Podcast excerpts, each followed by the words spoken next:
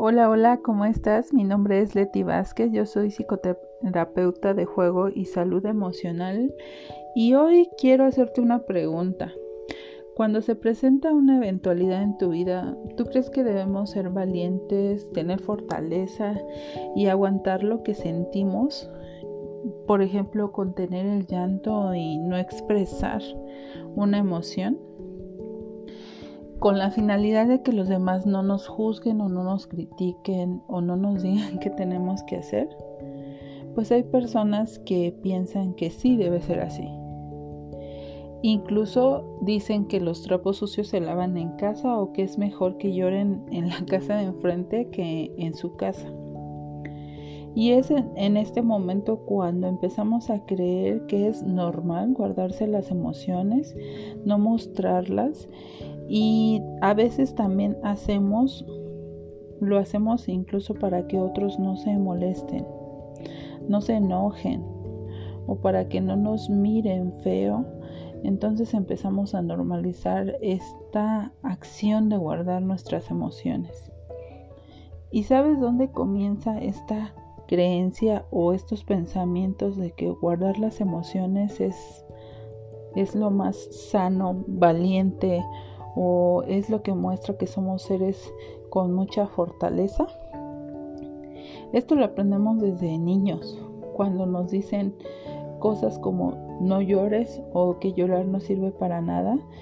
Y por ejemplo, yo te puedo compartir que he tenido pacientes de 8 o 13 años que creen que llorar no sirve para nada y a su corta edad ya, ya retienen la emoción, no se atreven a expresarlo.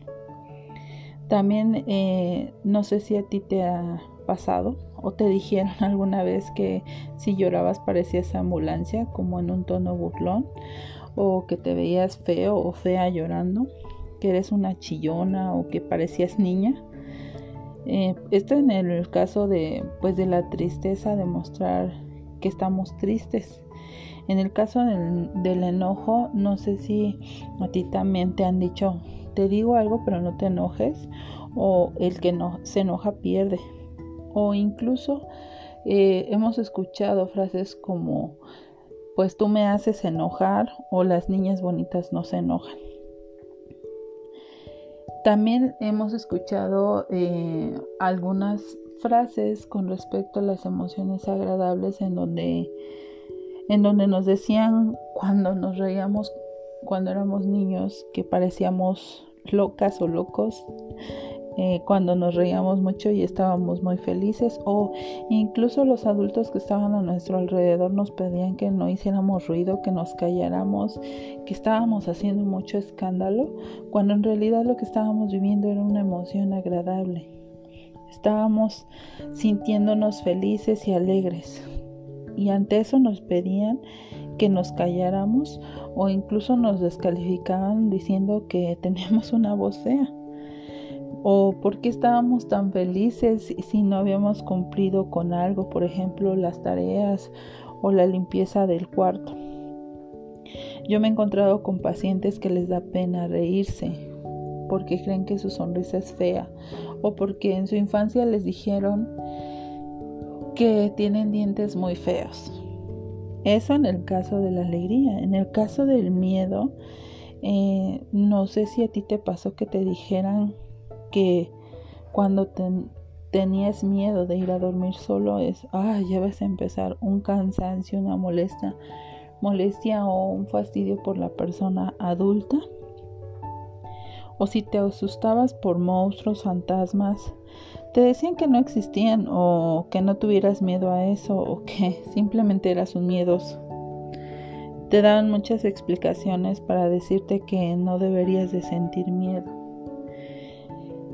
Entonces, eh, incluso a lo mejor alguna vez una participante de un taller dijo que a ella le decían que su miedo era porque no iba a misa o le decían que su miedo era porque ella, ella se portaba mal.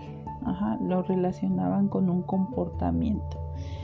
Pero ¿sabes qué pasa cuando nos dicen todas estas frases, todas estas creencias cuando éramos niños? Pues cuando llegamos a la etapa adulta sí tiene un efecto.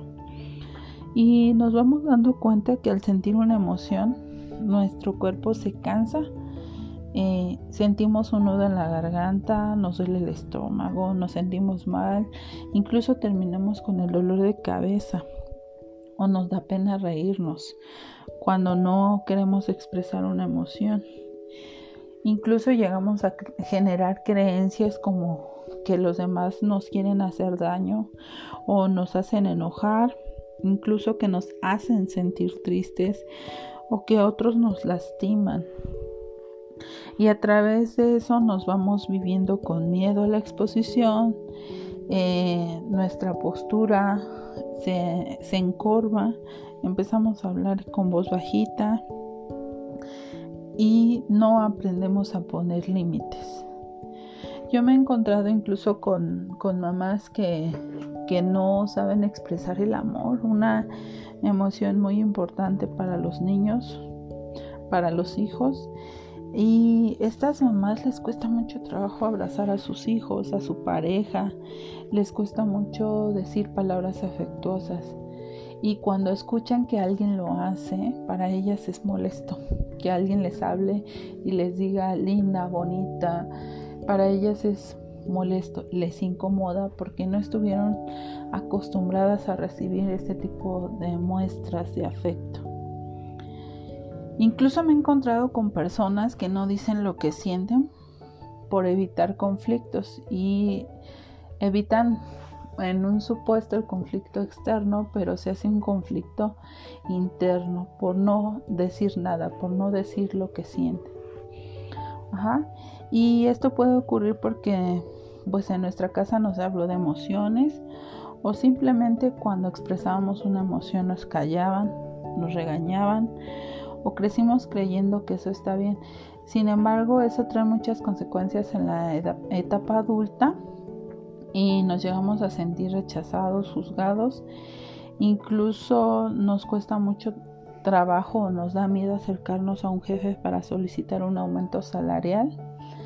Eh, nos sentimos devastados ante la pérdida de un empleo o nos encontramos con compañeros que compiten en el área de trabajo, jefes que no nos dejan crecer, tenemos conflictos maritales, eh, buscamos que los demás nos validen, nos reconozcan nuestros logros, nuestras capacidades, sentimos mucho miedo a la exposición incluso podemos generar este, malos entendidos que no llegamos a aclarar porque no tenemos como el recurso para hacerlo o generamos falsas creencias a través de eso.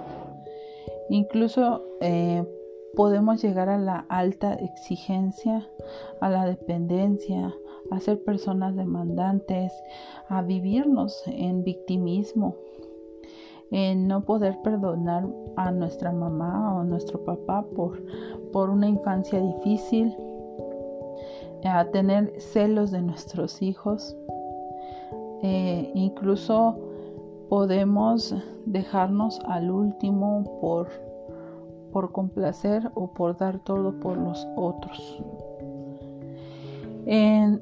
yo te platico todo esto porque necesitamos comenzar a ver qué estamos transmitiendo a nuestros hijos y jóvenes, qué les estamos heredando emocionalmente para que vivan en armonía, porque todo lo que nosotros aprendemos en la infancia sí tiene un efecto en la etapa adulta sí tiene una consecuencia a largo plazo y eso no permite que seamos personas o que nuestros hijos lleguen a ser personas empoderadas, seguras, con una autoestima fortalecida. Para compartirte más de este tema, pues yo te quiero invitar a que me acompañes a una masterclass que preparé para ti y esta masterclass consta de cuatro clases gratuitas que estaré dando en Facebook en la página Psicóloga a partir del 28 de septiembre hasta el 1 de octubre a las 8 de la noche. Estas clases son totalmente gratuitas y ahí te hablaré de las emociones como nadie te las ha contado. Pues yo te agradezco escucharme y espero me acompañes en estas cuatro clases gratuitas que, que daré en Facebook. Espero verte ahí. Hasta luego.